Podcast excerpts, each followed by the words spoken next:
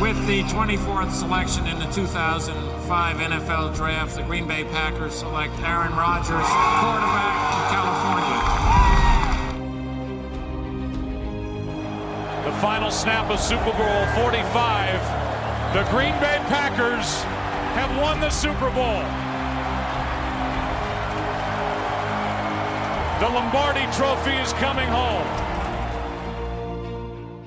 Herzlich willkommen, grüß euch zum Packers Talk Germany Folge 42. Wir sind in Woche 12 und wir spielen auswärts gegen die 49ers im heißen Kalifornien. Mit dabei heute ist der Chris wieder. Einen schönen guten Abend. Ja, und meine Wenigkeit, Markus. Ähm, der Nick ist leider heute verhindert, dem geht's nicht so gut. Ähm, deswegen werden der Chris und ich heute euch beglücken, zu zweit. Ähm, ja, 49ers Defense. Ähm, ich will jetzt gar nicht zu viel loben direkt. Die ganze Defense ist mit den Patriots zusammen diese Saison so ziemlich die einzige konstante Elite-Defense in der NFL. Was man im Prinzip an fast jeder Defense-Statistik so nachgucken kann. Ähm, so ein bisschen belegen kann man das an, zum Beispiel an Total Yards per Game Allowed sind die Niners Zweiter knapp hinter den Patriots und weit vor den Dritten, den Bills. Ähm, Points per Game sind die 49ers Zweiter, Passing Yards per Game Allowed sind sie Erster, Passing Yards Allowed pro Attempt zugelassen Zweiter. Ähm, in Sex sind die 49ers Erster mit den Panthers zusammen, 39 schon gesammelt. Ähm, man sieht aber auch anhand der Stats, jetzt ähm, zum negativen Teil der Defense, wenn man das so sagen kann, relativ deutlich die Schwäche der Defense. Und das ist so ein bisschen die Run-Defense. Da fängt es damit an, dass die Niners nur 20. sind gegen den Run, was Rushing Yards pro, pro Spiel angeht, die sie zugelassen haben. Und sogar nur 26. in Rushing Yards pro Run Attempt der Gegner. Das ist ein Platz vor den Packers und wir, die meisten Zuhörer wissen, dass die Packers eine eher schlechte Run-Defense haben. Ähm, das sieht man auch so ein bisschen in den zwei Spielen die Saison, die die 49ers äh, ein bisschen schwächer in der Defense aussahen. Und das waren noch die einzigen beiden Spiele die Saison, wo die Niners weniger, ähm, sorry, mehr als 20 Punkte bekommen haben. Und das waren beide Spiele gegen die Cardinals. Das ist schon ein relativ auffälliges Muster. Man muss dazu sagen, die Niners hatten nicht die besten Offenses bisher im Schedule.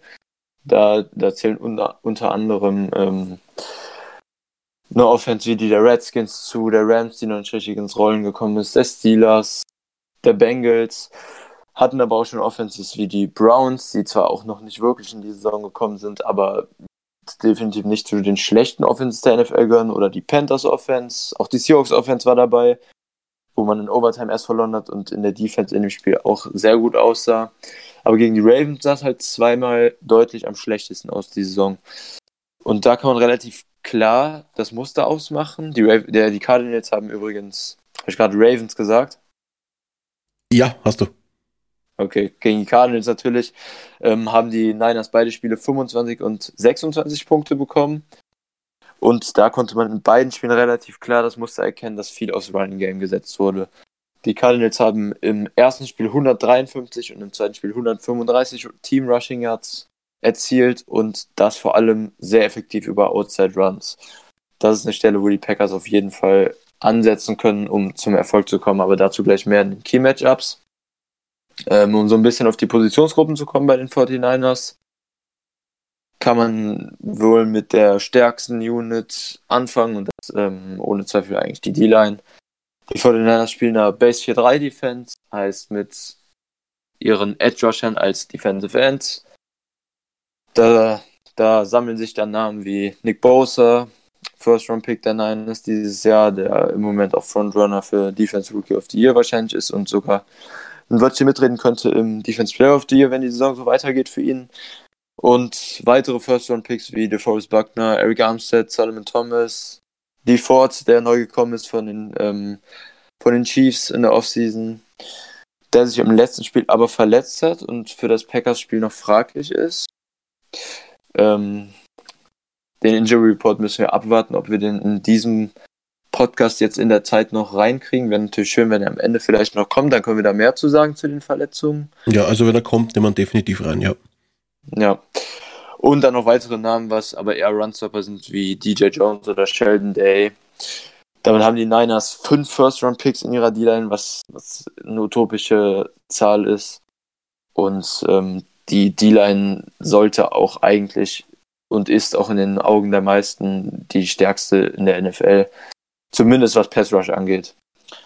Ähm, zum Linebacker-Core ist vor zwei oder drei Wochen Quan Alexander ausgefallen. Bis dahin sah Alexander mit Fred Warner zusammen extrem gut aus, vor allem im Pass-Coverage. Zwei super athletische Linebacker, die auf jeden Fall zu den besten Pass-Coverage-Duos gehört haben auf der Linebacker-Position bis dahin.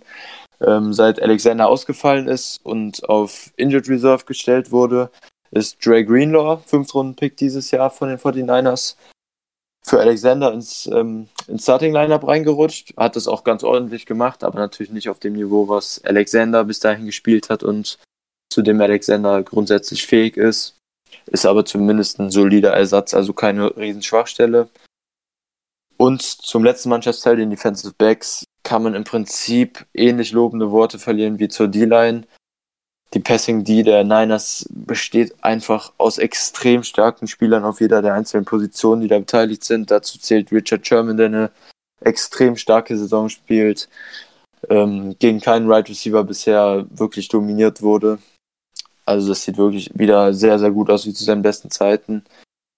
Dahinter sammeln sich dann Cornerbacks wie Kilo Witherspoon, der jetzt ein paar Wochen verletzt war, aber davor auch sehr stark gespielt hat. Quan Williams, der Slot-Cornerback. Und Mosley, der so ein bisschen eher der vierte Cornerback im Death Chart ist, aber ähm, wenn man das so sagen kann, in den meisten NFL-Teams auch wahrscheinlich im Starting Lineup wäre bei den Corner. Und zuletzt noch die beiden Safeties sind Tart und Jimmy Ward. Davon ist jetzt keiner wirklich herausragend, aber beide sind auf einem gehobenen Mittelmaß, würde ich mal so sagen. Ähm, ja, mehr brauche ich gar nicht sagen zu den Positionsgruppen. Viele Spieler dürfte man im Vorhinein sowieso schon gekannt haben, weil sehr viele individuell schon herausgestochen sind diese Saison durch Turnover, Sex oder sonstige Big Plays. Was ich jetzt so ein bisschen schwierig in dem Spiel fand, herauszufiltern, waren unsere Key-Matchups oder Key-Faktoren unserer Offense gegen die Niners Defense, weil es im Prinzip relativ eindeutig ist, wo man ansetzen muss. Ähm, ich habe jetzt ein bisschen so angefangen, dass ich in dem Spiel sogar vielleicht ein bisschen traditionelleres Playcalling erwarten kann von unserem Coaching-Staff von Lafleur und auch der Meinung bin, dass es in dem Spiel sehr von Vorteil sein könnte, wenn wir bei First und Second Down relativ run-lastig spielen. Die meisten Experten wehren sich ja mittlerweile dagegen, bei First Down run-lastig zu spielen, weil mehrere Statistiken, also die meisten Statistiken, belegen, dass bei First Down effektiver ist, wenn man passt und bei Second Down läuft und Third Down wieder passt. Aber in dem Spiel könnte das insofern von Nutzen sein, dass wir eben nicht durch zwei Incompletions oder eine Incompletion und dann einem kurzen Run oder einem kurzen Pass, was auch immer beim Second Down in eine Situation kommen, dass wir dann auf einmal bei dritten und lang stehen. Also was auch immer dritter und neun oder sogar länger dritter und zwölf, irgendwie sowas, wo was den Niners natürlich genau in ihr Defense Scheme in die Karten spielt. Der Pass Rush kann eins gegen eins dann gegen unsere O-Line seine Stärke ausspielen. Ähm, die Secondary lässt nicht oft schnell Separation von den Receivern zu und bei uns ist das ja generell ein kleines Problem, abgesehen von Adams, schnell Separation zu kreieren. Und das könnte dann relativ kritisch werden, wenn wir in Situationen kommen bei dritten und lang. Ähm, das zweite ist natürlich trotzdem dann nicht nur beim Third Down, sondern generell in dem Spiel unsere O-Line gegen den Pass Rush der Niners unsere O-Line muss einfach einen guten Tag haben, wie das zur Saisonstart auch öfter war, gegen andere Top-Pass-Rushes, wie die der Bears, der Vikings, der Broncos, wo unsere O-Line noch sehr gut performt hat. Und ist, wie, unsere O-Line muss einen guten Tag haben, damit unsere Offense ins Rollen kommt. Das ist keine Frage in dem Spiel. Wenn unsere O-Line keinen guten Tag hat, dann könnte das in der Großteil der Drives ziemlich, ziemlich schlecht aussehen für unsere Offense. Und wie ich gerade gesagt habe, die DBs der 49ers lassen nicht schnell Separation zu und deshalb muss unsere O-Line auch öfter länger blocken können als eventuell nur zwei, zweieinhalb Sekunden, um Rogers da ein bisschen mehr Zeit zu geben, einen offenen Receiver zu finden. Und vielleicht das offensichtlichste Key-Matchup in dem Spiel ist wie ich es eben gesagt habe, der, die, die Schwäche der 49ers Defense ist der Run-Stop. Das sieht man, wenn man Tape guckt, das sieht man, wenn man sich die Stats anguckt. Das ist eindeutig bei den Niners und deshalb müssen unsere Running Backs, namentlich Aaron Jones und Jamal Williams, einfach einen ganz, ganz großen Tag haben, große Stats producen, ganz viel Impact aufs Spiel haben. Und die Cardinals haben es gut vorgemacht. Ähm, Im ersten Spiel war es Drake, der da extrem herausgeragt ist, nachdem er von den Dolphins gekommen ist. Direkt in seinem ersten Spiel war das, glaube ich. Ähm, ja, unsere Running Backs brauchen am Sonntag, Sonntagnacht, also Montagmorgen quasi schon, ein extrem starkes Spiel, um die 49ers Defense im Endeffekt dann vor ernsthafte Probleme stellen zu können, weil wenn unser Run-Game im Spiel nicht klappen sollte und wir auf unser Passing-Game gegen diese Passing-Defense, die wahrscheinlich beste der NFL, ähm, in vielen Augen angewiesen sein sollten, dann wird das ein ganz, ganz schweres Spiel in der Offense für uns. So, jetzt habe ich ein bisschen lange geredet. Hast, noch, hast du noch Kommentare oder ein Key-Matchup, was du so im Kopf hast zu uh, Offense? Ja, Nick Bosa ist halt einfach eine Macht. Das ist halt, ja, der Typ trägt den Namen Bosa, glaube ich, nicht umsonst. Und DeForster Buckner eben auch so ja, die, die, die Defense ist echt nicht zu unterschätzen von den Niners. Also du hast aber ja alles genau auf den Punkt gebracht. Also brauche ich das nicht noch irgendwie mein Pfeffer und mein Salz dazu zu streuen. ja, dann soll ich mit einer Offense anfangen von den 49ers. Yes. Gerne. Okay, passt. Also, zu der Offense von den 49ers. Also ich sage euch jetzt mal ein paar Key Facts, ein paar Zahlen zu, der, zu den Offense. Ähm, die 49ers sind im Points per Game auf zweiter Platz in der NFL. Bei Yards per Game sind die fünfter Platz in der NFL und Passing Yards sind sie bei 15. Stelle und in Rushing Yards sind sie auf zweiter Stelle, also ganze Liga ranked quasi. Ähm, weil sie machen quasi 29,5 Punkte im Schnitt pro Spiel, zweiten Platz. Dann machen sie insgesamt immer 386,6 Yards pro Spiel. Passing Yards ist nicht so gut, mit äh, Platz 15 ist aber okay, das ist Mitte in der, in, in der NFL 237,6 und Rushing Yards machen sie 149,0. Rushing Yards äh, Average per Game, also im Durchschnitt. Ja, also das ist schon ziemlich, ziemlich gut eigentlich, wenn man das so sieht, die Stats eben, obwohl ich eigentlich Jimmy Garoppolo, so wenn ich jetzt da irgendwie dran denke, nicht so gut in Erinnerung habe. Also, ähm, also sie, sie dürften aber trotzdem eben durch den Rush eben gut funktionieren. Und ähm, da will ich dann jetzt auch gleich eigentlich zu meinen, ähm, gleich quasi von, von den Stats quasi zu den Key Matchups kommen, beziehungsweise zu meinen Players to Watch in dem Spiel bei der 49ers Offense. Nämlich da geht es darum, ähm, sie haben jetzt quasi ähm, Devin Coleman wieder zurückbekommen vor ein paar Wochen und da gibt es dann noch Matt Bryder und dann noch Raheem Mostert. Und da hinten gibt es noch Jeff Williams, aber der ist nicht so interessant bei den Running Backs. Aber die zwei Waffen sind da definitiv bei den Running Backs eben Matt Bryder und Devin Coleman. Devin Coleman ist ein Dual äh, Running Back eben, der macht beides eben, der kann, der kann äh, diven, der kann, macht Zone Runs, der macht, äh, der fängt die Bälle und Matt Bryder eben genauso. Also Matt Bryder wird man macht man, benutzt man aber eher mehr im, im Pass-Game, also im Third Down. Also eher so der typische Third Down Back eben. Sir Down, das ist sogar so ein kleiner Insider bei Freunden und bei mir. Wenn man Third nicht richtig ausspricht, dann klingt das wie Sir Down und dann hebt man quasi seinen imaginären Hut. Nur das kleine Anekdote nebenbei. Junge.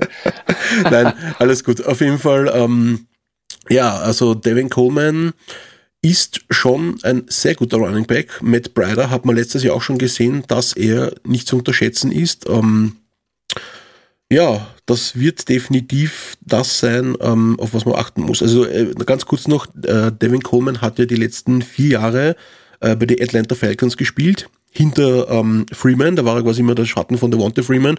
Und jetzt bei den 49ers eben hatte man ihm jetzt als Starter geplant, war aber die ersten drei Spiele, ich glaube jetzt entweder verletzt. Doch, zum Anfang der Saison war Coleman verletzt. Und interessant ist halt auch, dass ähm, Coleman war das eine Jahr richtig gut bei den, bei den Falcons. Und das war, als die Falcons im Super Bowl waren und Offense Coordinator in dem Jahr war ja bekanntlich Kyle Shanahan, der jetzt Head Coach bei den Niners ist und der Coleman jetzt quasi zu sich zurückgeholt hat als Nummer 1 Running Back und von Freeman weg, wie du sagst, aus Freemans Schatten so ein bisschen weg und ähm, Coleman jetzt auch wieder sehr gut aussehen lässt, wie in der Super Bowl Run Saison der Falcons. Ja, danke. Das war das, wo ich jetzt den Übergang suchen wollte. Merci.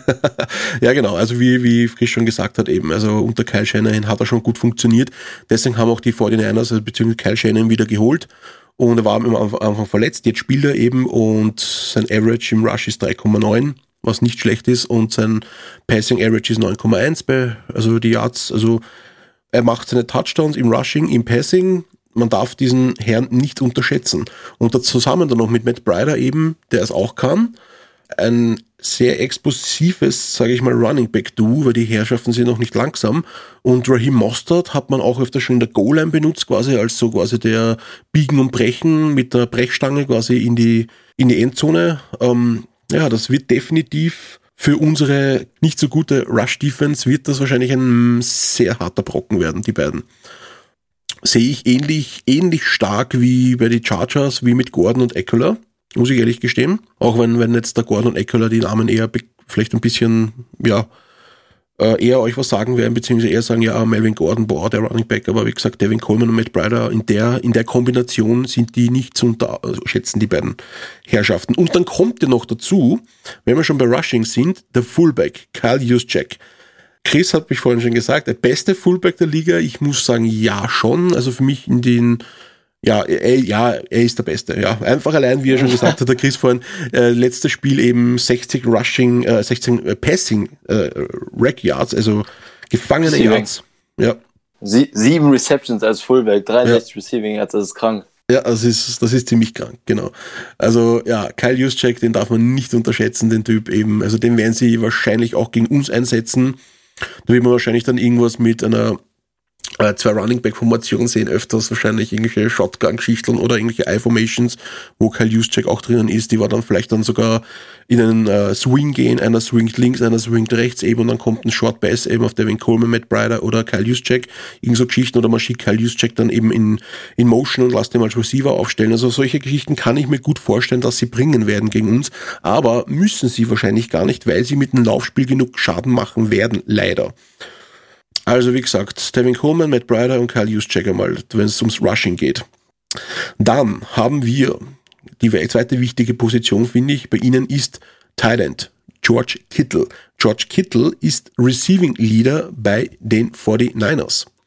Ähm, George Kittle hat äh, Receiving Yards 541 und führt somit alle an im Receiving.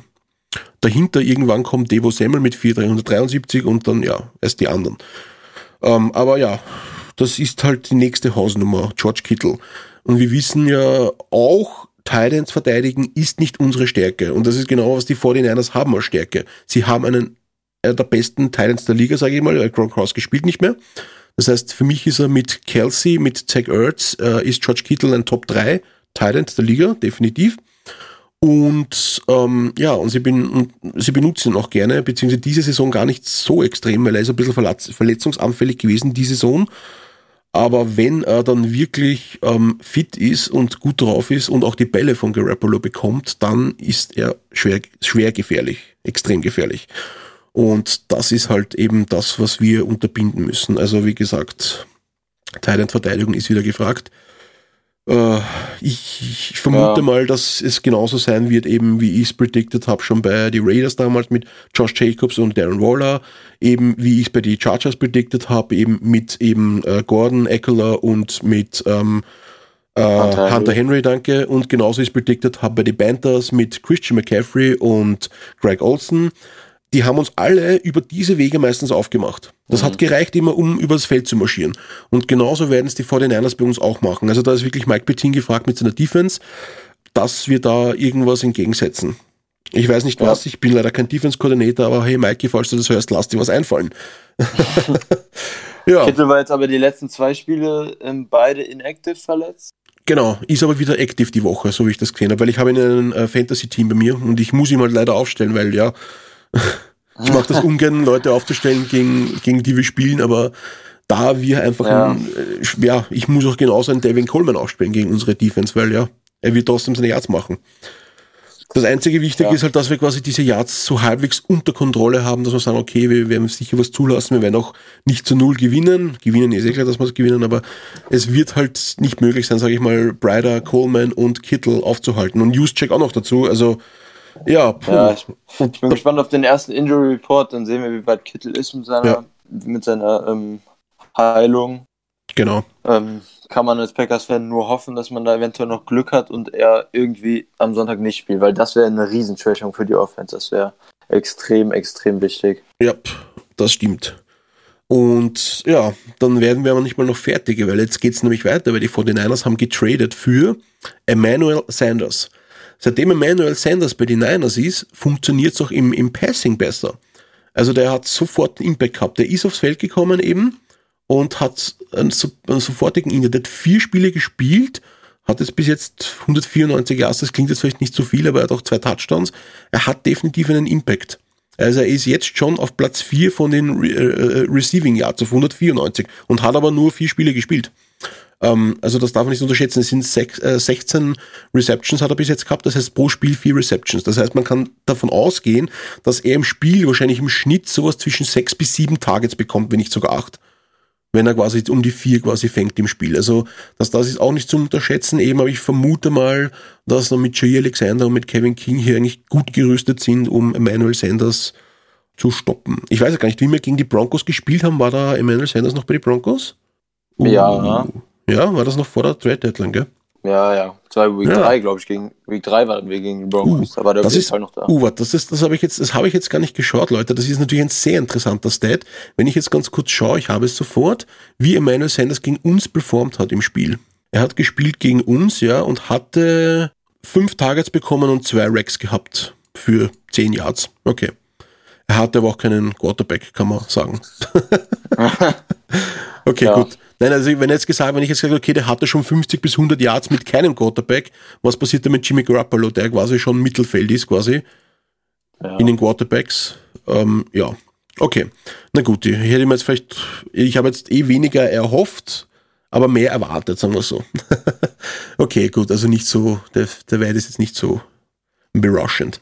Auf jeden Fall, ja, Emmanuel Sanders, natürlich nach Emmanuel Sanders kommt auch noch ähm, an der 2 Debo Samuel, Debo, ähm, der nach George Kittle eben der zweite Receiving Leader ist mit 473 Yards, hat aber eigentlich, ist nicht wirklich relevant, weil er nicht Touchdown relevant ist. Also macht die Yards zwar, aber macht nicht viele Touchdowns, hat einen Touchdown die ganze Season, also ja. Ja, Also- macht die, also Samuel macht äh, einige Big Plays, ist halt extrem schnell und wendig und Ja, wenn, voll. Wenn Sanders rausgeht, ist Samuel auch die letzten Spiele die wichtigste Anführungsstation gewesen für Garoppolo. Also keinen Impact hat der nicht. Nur in der Red Zone nicht, das stimmt. Ja, das, das meine ich ja eben. Er, hat- hat ja Impact eben, aber halt, er ist nicht Touchdown-abhängig quasi. Auch wenn man im Fantasy-mäßig spielt. Dann wissen die Ja. Leute, was ich meine. Und danach kommt dann noch ähm, Marcus Goodwin. Ähm, ja, kennt man, ähm, hat aber auch nicht wirklich Impact gehabt. Also, pff, der war aber auch wieder verletzungsbedingt, glaube ich, nicht alle Spiele dabei, was ich sehe gerade. Also, ja, also ich sage mal, das äh, Wide Receiver Core der 49ers ist mit Emmanuel Sanders natürlich gestärkt jetzt da. Aber ich sage mal, für uns nicht so relevant eben wie, für, finde ich, George Kittle und die Running Backs. Nee, Sonst- auf jeden Fall. Ja, sonst gibt's bei den Wide Receiver nur Dante Pettis dahinter noch und dann gibt's noch ähm, Richie James Jr. und Kendrick Bourne. Also Namen, die man eigentlich nicht kennt. So Ja, wirklich. Kendrick Byrne hat relativ viel gespielt die letzten Spiele, aber gegen die, gegen die Seahawks, das Spiel habe ich live geguckt, das war ja furchtbar. Ich glaube, also eine Interception habe ich safe im Kopf, die er schuld wäre mit einem Drop. Und ich weiß nicht, ob die zweite auch noch von ihm schuld war. Vielleicht war das auch Pettis, aber die beiden, also Bourne und Pettis haben mega Drop-Probleme und spielen beide eine ziemlich enttäuschende Saison. Ja. Pettis Also- sollte ja einen riesen Jump machen eigentlich, aber sieht man noch nichts von. Ja, also wie gesagt, also das ist auf jeden Fall mal die, das sind quasi mal so die Key Positions und ich habe ihn vorhin eh schon ein paar Mal erwähnt, dann gibt's noch ihren Quarterback Jimmy G, Jimmy Garoppolo. Jimmy Garoppolo spielt die Saison, ich sage einmal, durchschnittlich. Es reicht, um zu gewinnen. Er hat 18 Touchdowns zu 10 Interceptions, hat ein Quarterback-Rating von 97,7, also das gar nicht so schlecht ist. Das überrascht mich jetzt, dass er doch 97,7 hat. Okay. Mit 2478 Passing Yards. Okay. Das ist gar nicht so schlecht jetzt da. Ich hätte jetzt Nee, eigentlich. wie du sagst, es ist durchschnittlich, aber ist kein Quarterback in dem Sinne, vor dem man sich fürchten muss. Also das auf keinen Fall. Ja. Also wenn man dann denkt, äh, gegen die Redskins hat er ein Rating von 59,8 gehabt, okay, oder gegen die Seahawks 66,2. Bei der Seahawks Defense verstehe ich noch bei dem Pass Rush. Die Seahawks Defense haben auch angezogen ziemlich die letzten Wochen. Gegen die Niners. Das war das erste gute Spiel der Seahawks Defense. Da war, die, da war der Pass Rush mega. Das war das Ja. mega fette Spiel von Clowney. Ja, voll, genau.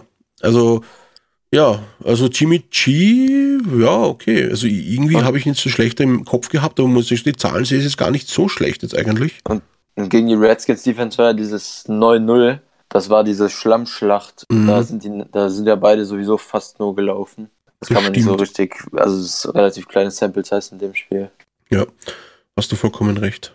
Ja, Jimmy G, das ist halt die Frage. Hat er einen guten Tag, hat einen schlechten Tag? Ähm, wie tut er sich gegen unseren Pass Rush eben? Können wir genug Druck ausüben mit unseren Edge Rushern, mit unseren Smith Bros, mit, ähm, ich sage jetzt mal den Namen, den Nick nicht hören will, Jimmy, Kyler Fackrell.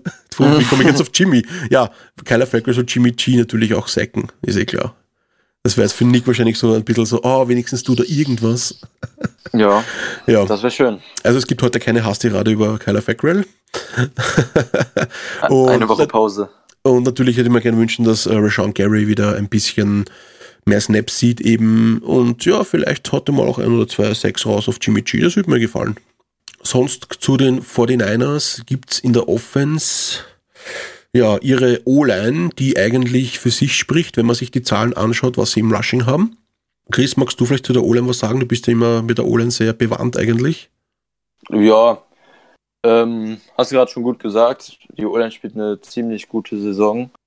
Ähm, ganz interessant ist, dass McGlinchey und Staley Mitte der Saison jetzt extrem, ich, ich weiß gar nicht mehr, wie viele Spiele es waren.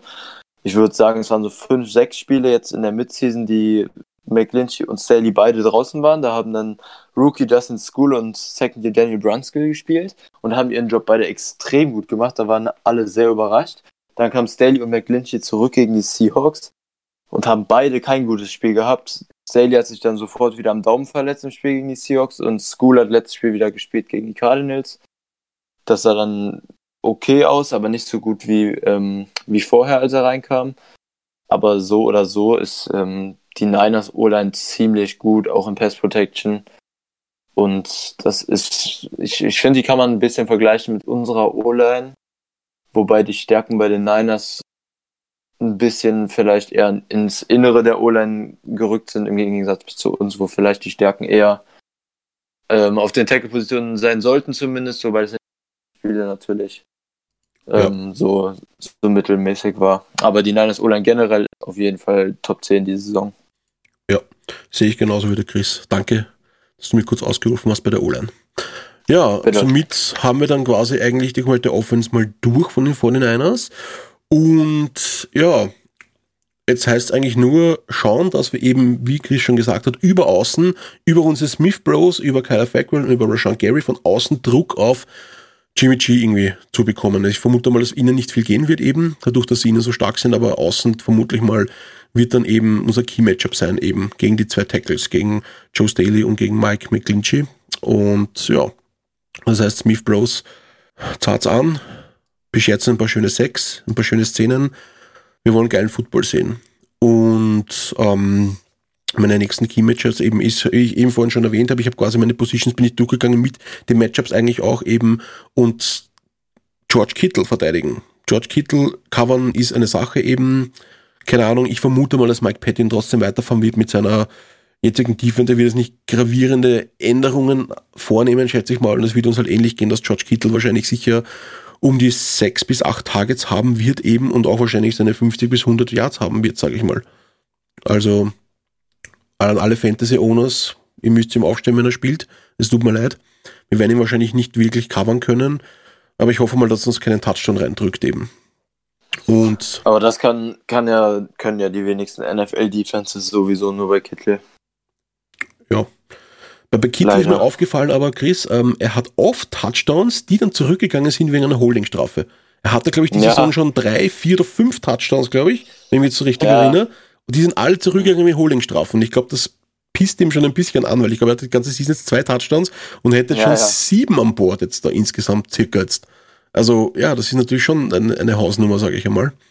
Und da verstehe Ja. ich im Kittel Georgie, warum er dann noch ein bisschen ja, unrund wird. Weil man sieht ihm echt immer wieder, wieder dann, er feiert schon und auf einmal sieht er die Flag und denkt sich, na, nicht schon wieder. Ja, aber gegen uns darf er auf jeden Fall keinen Touchdown machen, das ist eh klar. Und ja, Running Backs Matchup ist eh auch klar, habe ich vorhin schon gesagt, eben Devin Coleman, Matt Bryder und Kyle Juszczyk eben, ja, Defense ist gefragt, Mike Bettin, du bist gefragt, Runstop und George Kickel verteidigen. Bei Emmanuel Sanders mit Receiver machen wir nicht so viele Sorgen eben und der Pass Rush muss auch von außen kommen. Das so sind meine Key Matchups eben und ich würde sagen, ähm, wir haben einige Fragen von der Community bekommen, eben über Instagram und Facebook und so weiter. Eben, da war der Winnie von der Redaktion so nett und hat uns ein paar aufgeschrieben. Ich würde sagen, Chris, wir werden einfach mal durchgehen, oder die Fragen? Jo. Weil die passen eigentlich ganz gut zu unserem Brief noch zum Spiel. Ähm, yep. Ich würde mal sagen, ich fange einfach mit der ersten Frage an. Und ich würde die erste Frage gerne vielleicht mit einer zweiten Frage verknüpfen. Immer da hat jemand von Instagram uns geschrieben und von Facebook auch und die Frage, die ähneln sich sehr. Also, ähm, wieso bekommt man keinen Rush Defense zusammen? Hat man dafür keine Spieler? Das fragt der Markus QS von Instagram. Und ist es möglich, dass sich die aktuelle Schwäche in der Defense-Kontrolle, Laufspiel, schlechtes Tackling bis zum möglichen Playoffs abstellen lassen? Von Christian Herberger aus Facebook. Und diese Fragen würde ich gerne irgendwie ähm, zusammen beantworten, beziehungsweise würde ich der Chris jetzt beantworten, weil eben ähm, der Markus gefragt hat, wenn der Rush Defense eben, und das hat der Christian auch erwähnt. Und ja, Chris, go for it. Ja, warum keine Rushing Defense? Ziemlich schwere Frage. Ich glaube, die unsere Coaches wüssten auch die Antwort darauf so eindeutig ganz gerne. Ähm, trotzdem kann man so ein bisschen versuchen, darauf eine Antwort zu geben, jetzt nach, nach zehn Spielen und elf Wochen NFL-Saison. Ich glaube einfach, dass unser Defense-Scheme und das Defense-Scheme von Mike Patton diese Saison nicht so wirklich den Fokus legt auf einen dominanten Run-Stop. Wir haben sehr, sehr viele Defense Formations mit mehreren DBs, also Nickel Formations, Dime Formations oder auch größere mit noch mehr Defensive Backs auf dem Platz. Und unsere Defense die Saison einfach eher auf Big Plays gegen den Pass ausgerichtet ist, als den Run komplett zu dominieren zumindest. Außerdem, ähm, das war in der einen Frage auch drin, ob wir keine Spieler dafür haben, fehlt den Packers natürlich auch ein, also ein richtiger Elite-Runstopper, wie das beispielsweise Damon Harrison bei den Lions ist. Also einer einfach, der komplett den Run dominieren kann, zwei Gaps spielen kann. So einen haben wir nicht. Wir haben gute Runstopper im Roster mit, mit Clark, der ohne Frage ähm, einer der, der besseren Runstopper in der NFL ist und auch die Laurie, der eine gute Saison spielt. Aber wie gesagt, wir haben einfach keinen Spieler auf dem Level, der, der beide Gaps durchgehend konstant dominiert und ähm, ein Elite-Runstopper in dem Sinne ist. Das haben wir halt nicht im Roster. Ja, und um, wegen, wegen Tackling vielleicht noch, oder wolltest du noch was sagen? Tackling hat so richtig an. Ja, na, um wegen Tackling würde ich noch ganz kurz sagen, es hat sich schon verbessert, finde ich. Also die letzten Spiele ist es besser geworden, aber wir haben noch immer ein Defizit beim Tackling, das stimmt definitiv. Und wie wir das quasi stoppen können, beziehungsweise dass, dass, dass wir quasi ähm, das schlechte Tackling für die Playoffs abstellen können, das ist natürlich eine Frage, puh. Ich bin ja. kein, kein, kein Defense-Coach, kein Linebacker-Coach, kein Tackling-Coach, I don't know. Ähm, es ist vielleicht, da muss man vielleicht einfach ein bisschen Aggressivität rausnehmen, eventuell, und dafür einfach ein sicherer Tackeln und nicht versuchen quasi mit einem zu aggressiven Tackling, beziehungsweise mit einem Tackling, wo man quasi nur den Ball stri stripen will, das heißt den Ball aus der Hand schlagen will im tiefen Spieler, quasi das halt ein bisschen zu unterbinden und dann einfach sagen, okay, ich mache einfach den Safe Tackle und fertig. Das wäre ja. dann vielleicht eventuell die, die Möglichkeit, wie man geht. Aber natürlich, wenn man dann wieder Aggressivität rausgeht, dann lässt man dann vielleicht wieder zu viel zu, dann auch, wenn man dann quasi nicht so aggressiv gespielt hat.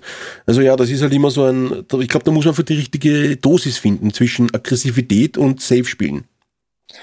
Ja, und das liegt halt so ein bisschen im Ermessen des D-Koordinators und unsere Defense ist halt diese Saison eindeutig mehr auf der aggressiven Schiene unterwegs. Ja. Und äh, in mehreren Pressekonferenzen hat auch Lafleur und auch Pattin hat das schon öfter gesagt, ähm, zum Thema Tackling, dass, dass es einfach die Basics sind, die bei den Packers so ein bisschen schwächer durchgesetzt werden jetzt ähm, und die einfach wieder mehr reinkommen müssen, die Tackling Basics.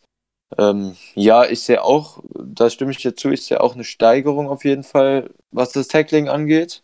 Aber ähm, auf einem hohen Level ist es immer noch nicht und die Frage, ob es bis zu den Playoffs ähm, komplett bereinigt werden kann, können wir jetzt natürlich in dem Maße nicht beantworten. Man kann es hoffen, dass es irgendwie klappt und man hat auch mehrere Beispiele schon bei anderen Teams gehabt, wo das auf einmal weg war. Das, das kann von ganz kleinen Dingen abhängen, aber man kann das so ganz, ganz pauschal einfach nicht beantworten, stand jetzt. Ja, dann würde ich auch direkt mit der zweiten Frage weitermachen. Die kommt von Max, auch von Instagram. Ist der Pass Rush der 49ers zu stark für unsere O-Line? Hm, Markus. Gute Frage. Das haben wir quasi auch schon eben ähm, fast schon beantwortet vorher. Ähm, der Pass Rush ist natürlich eine Hausnummer der 49ers eben. Und ich sage mal, es kommt echt drauf an, wie Bullager und wie Bakhtiari, wie Linsley, wie Elton Jenkins und wie Billy Turner. Billy Turner, danke. Drauf ist, sage ich mal. Was die für, wenn, die, wenn die einen guten Tag haben, sage ich, haben wir den Pass Rush unter Kontrolle, ganz ehrlich. Also, ich sage mal, ein oder zwei Sechs maximal werden wir zulassen, so. Aber da will ich dann schon in die Ball Predictions reingehen, da, da, da reden wir dann später drüber. Aber ich vermute mal, dass wir das eigentlich handeln können, den Bass Rush. Sollte möglich mhm. sein. Magst du noch was ergänzen? Ja, ich habe mir im Prinzip ähnliches zu der Frage ähm, gedacht. Pauschal kann man das nicht beantworten, weil die Leistung von unserer O-Line die Saison einfach extrem stark schwankend ist. In den ersten Wochen gegen gute Pass-Rushes sahen wir, sahen wir teilweise sehr, sehr dominant aus. Wenn man dann die ersten Spiele zurückdenkt gegen Bears, Vikings, Broncos. Aber dafür in den letzten Wochen gegen Chiefs und Chargers auch einige schwächere bis sehr schwache Auftritte unserer O-Line dabei gehabt haben ähm, ist die Leistung einfach sehr inkonstant und generell ist das natürlich, wie du sagst, einer der besten Pass-Rushes der NFL und stellt jede NFL-O-Line vor Probleme, egal wie gut sie ist. Und ja, unsere O-Line muss einfach einen starken Tag haben, um unsere Offense da im Spiel halten zu können. Aber Was? grundsätzlich hat unsere O-Line an einem guten Tag auf jeden Fall eine Chance, den Pass-Rush relativ in äh, Schach zu halten. Ja, denke ich auch. Passt, dann kommen wir gleich zur nächsten Frage. Die ist von äh, Reese Leonardo von Instagram. Und er hat gefragt, welche Art und Weise zu spielen kann uns gegen die 49ers zum Sieg führen? Ähm, das hat der Chris vorhin schon ähm, etwas ausgeführt eben. Ich vermute mal, wenn wir quasi einfach unser Playbook, wie wir jetzt spielen, eben einfach weiterspielen, also nicht großartig jetzt irgendwie äh, jetzt Veränderungen anzun, sondern eher konservativ eben auf unser Run-Game eben vertrauen eben und weiterhin eben Leute in Motion schicken, eben unsere Running Backs oder so, ein bisschen Bewegung ja. drin haben. Ich vermute mal einfach, dann sollte das kein Problem sein. Wie gesagt, einfach Devonta Adams braucht die Targets, das definitiv auch im Passing Game. Die wird er auch kriegen. Eben Alan Lazard wird seine Targets wieder kriegen, sage ich euch. Ähm, ja, Jimmy Graham ist halt die Frage. Guter Tag, schlechter Tag. Spiele wieder so wie der bestbezahlteste Teil in der Liga oder nicht. Ja, ich äh, erwarte mir nicht sehr viel von ihm, aber wenn er was leistet, natürlich freue ich mich. Ja. Aber ja. Ja, ganz grundsätzlich in der Offense würde ich auch sagen, Running Game etablieren. Und in der Defense hast du das eben bei den Key Matchups eigentlich schön gesagt. Unsere Cornerbacks sollten im Passing Game eigentlich ziemlich dominant auftreten können in Coverage. Weshalb ich auch denke, dass wir relativ viel blitzen sollten in dem Spiel und dass wir das auch tun werden. Weil Patton generell kreativ ist mit seinen Blitz-Packages. Glaube ich auch, dass wir in der Defense gar keinen so schlechten Tag haben könnten, wenn, wenn ähm, unsere Cornerbacks beziehungsweise unsere Defensive Backs generell und auch die Linebacker, wenn es dann gegen Kittel geht, in 101 Coverage ihre Coverage halten können und nicht zu schnell die Receiver open werden lassen und unsere Blitz-Packages dann gut durchkommen, dann, dann könnte das in der Defense das Mittel sein, was uns da zum Erfolg bringt. Ja, sehe ich auch so. So, nächste Frage von Manu, auch von Instagram. Ähm, ganz interessant eigentlich, kann man relativ schnell beantworten. Kevin King, Genie oder Wahnsinn? Gute Frage, ja. Ähm, ich würde einfach sagen beides. er hat einfach so seine Momente, wo du einfach sagst, okay, das war ein Geniestreich, aber er hat auch seine Momente, wo du sagst, einfach der Typ ist einfach nur wahnsinnig. Da will er dann zu viel, da will er dann zu viel Big Play und da, da packt er dann einfach quasi die Aggressivität, der Wahnsinn in sich, glaube ich, und dann ja, will er einfach nur ausbrechen und will dann quasi die Route unterrennen oder whatever, I don't know. Also, ja, ja das ist eine, eine, eine kleine Wundertüte, ist der Kevin King manchmal. Ja, genau. Ist für mich einfach so der Inbegriff von einem inkonstanten Cornerback in der NFL.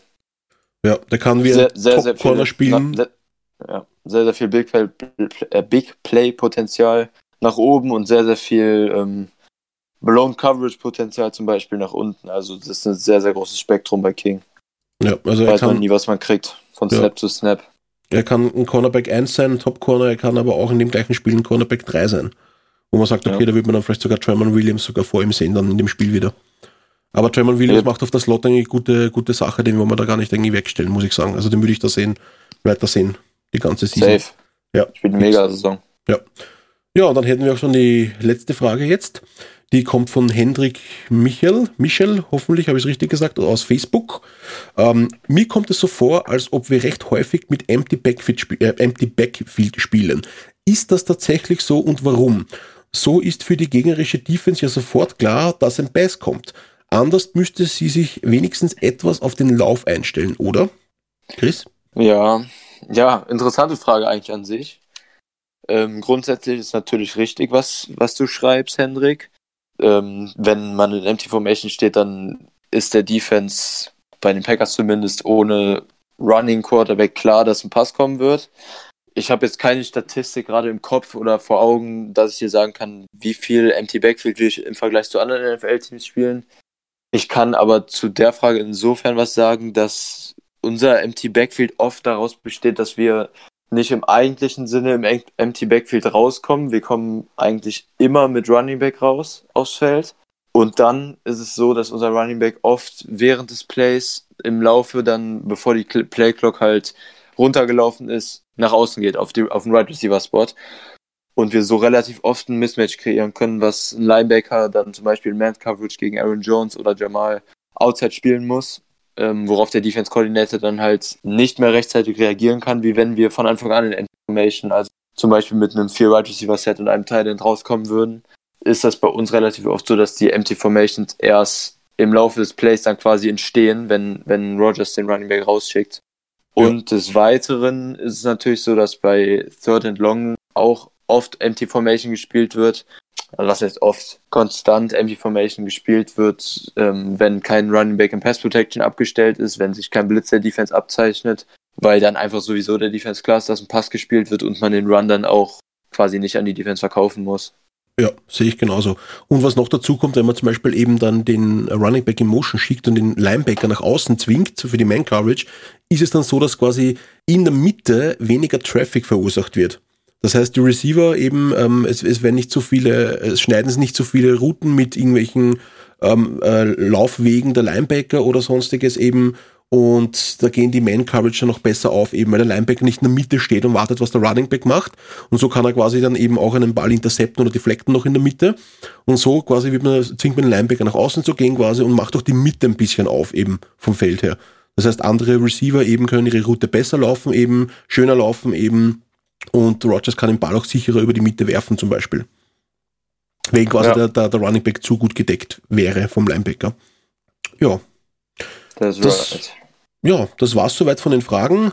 Danke, Winnie, für deine Fragen. Ich hoffe, wir haben sie alle besten Wissen und Gewissen beantwortet. Und ihr seid alle happy mit den Antworten. Ähm, wir sind's auf jeden Fall. und ja, ich würde sagen, dann kommen wir gleich zu unseren Bold Predictions und zu unseren Endergebnissen, oder? Würde ich auch sagen. Du darfst gerne mal anfangen. okay, alles klar. Passt. Ähm, dann fange ich an. Also unsere Bold Prediction, ich sage mal, wir halten äh, den Pass Rush von den 49ers so weit zurück, dass wir ähm, nur einen Sack zulassen. Dann sage ich, dass wir mit der Defense die Running Backs unter, puh, das ist, puh, ich sage mal, wir halten sie unter 120 Scrimmage Yards die Running Backs. Also Tevin Coleman und, und Matt Bryder und Kyle Juszczyk. Dann sage ich noch, dass... Okay, es wird äh, Devonta Adams einen Zwei-Touchdown-Spiel haben mit über 150 plus Yards. Ich gönn's ihm. Also äh, es, jetzt muss endlich was kommen von Devonta Adams. Ich gönn's ihm so sehr. Also 150 plus Yards von, ähm, ähm, von Tay. Und dann haben wir noch eine raus. Puh, was machen wir noch? Ja, wisst ihr was? Egal, wir hauen noch raus. Dann unsere, unsere Running Backs werden auch 150 plus Scrimmage Yards machen. Und es gibt insgesamt drei Touchdowns ähm, von Jamal und von Aaron Jones gesamt. Das sind meine Bowls eigentlich soweit für das Spiel. Also beide zusammen über 150 oder? Beide zusammen über 150 plus eben, ähm, plus drei Touchdowns. Alles klar. zusammen. Okay, dann komme ich mal zu meinen Bold Predictions. Hast du ein Ergebnis gesagt? Nee, ne? Nee, habe ich noch gar nicht gesagt. Ah, Soll ich schon sagen? Schon reinhauen? Ja, klar. Okay, na dann. Also wenn wir die drei Touchdowns haben und die zwei Touchdowns von Devon Daniel, sind wir schon bei fünf Touchdowns. Boom. Ähm, da sind wir schon bei 35 Punkte, oder? Ja. mhm. Okay. Ja, dann werde ich wahrscheinlich auch bei den 35 Punkten so circa einfahren, weil das ist eh schon ziemlich, ähm, ja, gegen die 49ers Defense eh eigentlich eine, eine Ansage. Also wir werden 35 zu, oh, bum, bum, bum, bum, ähm, sagen wir 35 zu 28 werden wir es gewinnen. Ja. Ja. Gut. Ähm, meine Bold Predictions diese Woche. Kenny Clark wird ein Turnover haben. Ob es eine Interception ist, das wäre natürlich am geilsten. Ein, ein Big Man Interception ist immer am schönsten. Wie Markus so schön an die Interception von BJ Raji erinnert. Wird Clark das diese Woche eventuell haben, kann aber auch ein Fumble Recovery oder ein Force Fumble sein. Also er wird auf jeden Fall ein Turnover ähm, produzieren. Dann werden wir die 49ers Right Receiver unter 60 Receiving Yards halten. Also nur die Right Receiver, nicht die Tight Ends. Und die Bold Prediction ist ähnlich wie deine, die du eben hattest mit beiden Running Backs, aber ich sag, Aaron Jones wird alleine über 150 Scrimmage Yards und zwei plus Touchdowns in dem Spiel haben. Und die Packers werden ganz am Ende siegreich aus San Francisco nach Green Bay zurückkehren mit einem 24-20 Sieg. Knappes Spiel, was am Ende dann entschieden wird, weil unsere Defense mal wieder einen Turnover im letzten Drive kreieren wird. Okay, das klingt ja gar nicht so schlecht. Ja. Und zudem noch dazu kommt jetzt eben, dass der Winnie von der Redaktion uns gebeten hat, seine Bold Predictions mit aufzunehmen in den Podcast. Das machen wir natürlich gerne, Winnie. Und die haue ich jetzt mal geschwind raus, Chris, okay? Also, Winnie sagt, wir werden mit 28 Pluspunkten Unterschied gewinnen. Wir werden jedes Quarter zwei Touchdowns machen. Lasst euch das mal kurz auf der Zunge jetzt ergehen. Jedes Quarter zwei Touchdowns. Wir kommen dann zum Endergebnis gleich. Dann wird ähm, Aaron Jones 250 plus Scrimmage Yards machen und jedes Quarter ein Touchdown. Äh, ja. Und dann kommen noch die Smith Bros zusammen auf 6-6. 6-6. Das klingt lustig, ja. Und G.K. Scott macht einen 70 plus Punt. Und Mason Crosby macht einen 60 plus Field Goal.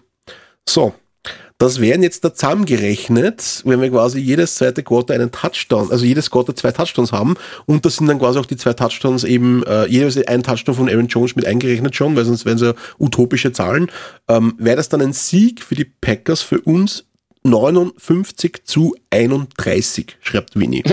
Also das sind einmal Zahlen. Also Das wenn, ich mal bold. das ist eine richtig bold. Also wenn das zutrifft, Winnie, dann spendiere ich dir eine Kiste Bier. Also Jo. wow. ja.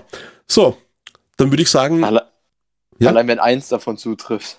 ja, allein wenn eins davon zutrifft, dann bin- stimmt. Also wenn, wenn du, wenn du einen Hit hast, kriegst du eine Kiste Bier. Für jeden Hit kriegst du von mir eine Kiste Bier. Machen wir so. Oh, das ist, das ist eine Ansage, das Ja. muss festgehalten werden. Ja, also das, das sage ich jetzt fix, Winnie, das kriegst du von mir, schicke ich dir nach Deutschland oder ich schicke dir die Kohle und du kaufst sie dir selber, weil ich glaube, von Österreich nach Deutschland eine Kiste Bier schicken geht, glaube ich, nicht so gut. Aber hey, wenn du einen Hit hast oder wenn du mehrere Hits hast, schicke ich dir von Österreich nach äh, Deutschland eine Kiste Bier für jeden Hit. So, das sind dann eins, zwei, drei, vier, fünf, sechs Bold Predictions und das Ergebnis. Also du kannst im, im Endeffekt jetzt von mir sieben Kisten Bier gewinnen. ja. Na gut, ich würde dann sagen, ähm, ja, Chris, ich danke dir recht herzlich. Wir haben jetzt eh schon wieder über 50 Minuten aufgenommen. Wahnsinn. Ja, ich danke auch. Ja, und ich würde sagen, ich wünsche euch allen einen wunderschönen Tag, Abend, whatever, wann ihr es euch halt anhört. Ja, ich freue mich auf Ja. das Spiel. Es ist ein Monday Night? Game. Wo ist es zu sehen? Äh, zu sehen eigentlich nur Game Pass und The Zone, glaube ich, zeigt es auch, Und oder The die Zone, ne? Nachtspiele, genau. Game Ja. Pass und The Zone könnt ihr euch anschauen. Ist Montag, also von so, also es ist Sunday Night Football, das heißt, es ist um 2.20 Uhr, ist der Kickoff. Ähm, ich wünsche euch allen ein geiles Spiel. Sag Pfiat euch Baba, go by go und bis bald. Yes, wir haben die Chance auf den ersten Seed in der NFC zu rücken durch den Sieg. Extrem wichtiges Spiel. Let's go, go pack go.